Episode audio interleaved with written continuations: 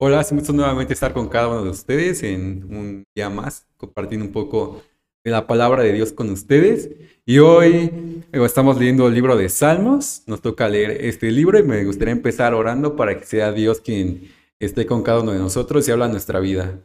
Dios, te damos gracias porque tú nos permites nuevamente hoy estar meditando tu palabra, porque nos permites nuevamente estar aprendiendo un poco de lo mucho que tú tienes para nosotros. Te pedimos que tú nos des sabiduría, que tú hables a nuestras vidas para poder ser obedientes y para poder aprender hoy algo. Te damos gracias por todo esto en nombre de Cristo Jesús. Amén. Y pues vamos a abrir nuestras Biblias en Salmo 68, del 1 al 4. Y dice, levántate, oh Dios, y dispersa tus enemigos, que todos los que odian a, Dios corran por sus vidas, sóplalos y disípalos como si fueran humo. Y agítelos como la cera en el fuego, que los malvados perezcan en la presencia de Dios, que estén llenos de alegría, que canten alabanzas a Dios y a su nombre, canten alabanzas en voz alta al que cabalga sobre las nubes. Su presencia del Señor, alégrense en su presencia. Luego en estos versículos del Salmo 68 podemos leer que tal vez es un salmo un poco violento, un salmo que habla un poco de muertes, de guerras, y esto lo escribió David para dar a conocer que quién es Dios y que todas las victorias que Dios tuvo con el pueblo de, Israel. Por eso es que David escribe este salmo, dando gracias a Dios, alabándolo por todo lo bueno que él hizo en este tiempo.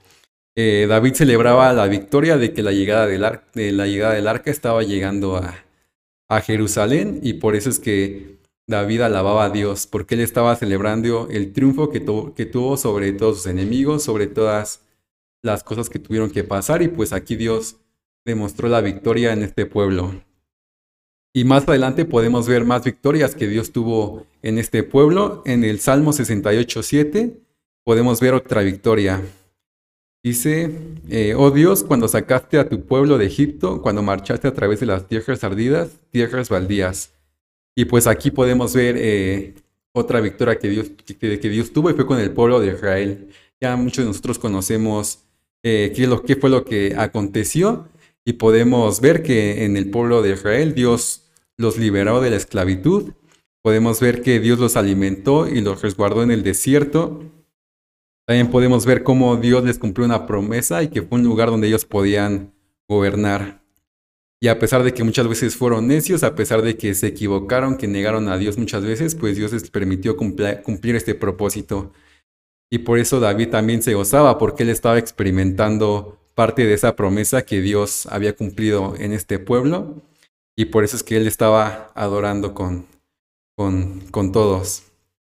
Y por último, el salmo, el salmo termina en, en, el Salmo 68 del 34 al 5. Dice, cántenles a todos acerca del poder de Dios, su majestad brilla sobre Israel, su fuerza es poderosa en los cielos, Dios es, impotente en su santuario, el Dios de Israel. Le da poder y fuerza a su pueblo. Alabado sea Dios. Y bueno, aquí eh, David termina anunciando a las demás naciones el poder de Dios, lo asombroso que Dios hizo en sus vidas.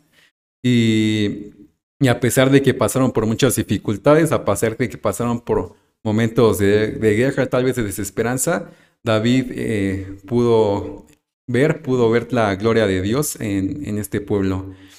Y también Dios tiene pues victorias para cada uno de nosotros, a pesar de las dificultades que estemos pasando, de las necesidades, tal vez de las enfermedades que podamos estar pasando. Sabemos que Dios siempre va a tener el control de todas las situaciones. Dios siempre nos va a dar las victorias en todas las situaciones que pasemos.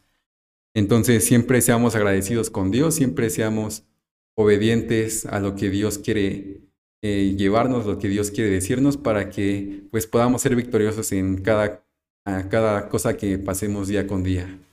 Y bueno, esto fue lo que Dios habló a mi vida y me dio mucho gusto eh, compartir esto que habló con ustedes. Estamos viendo.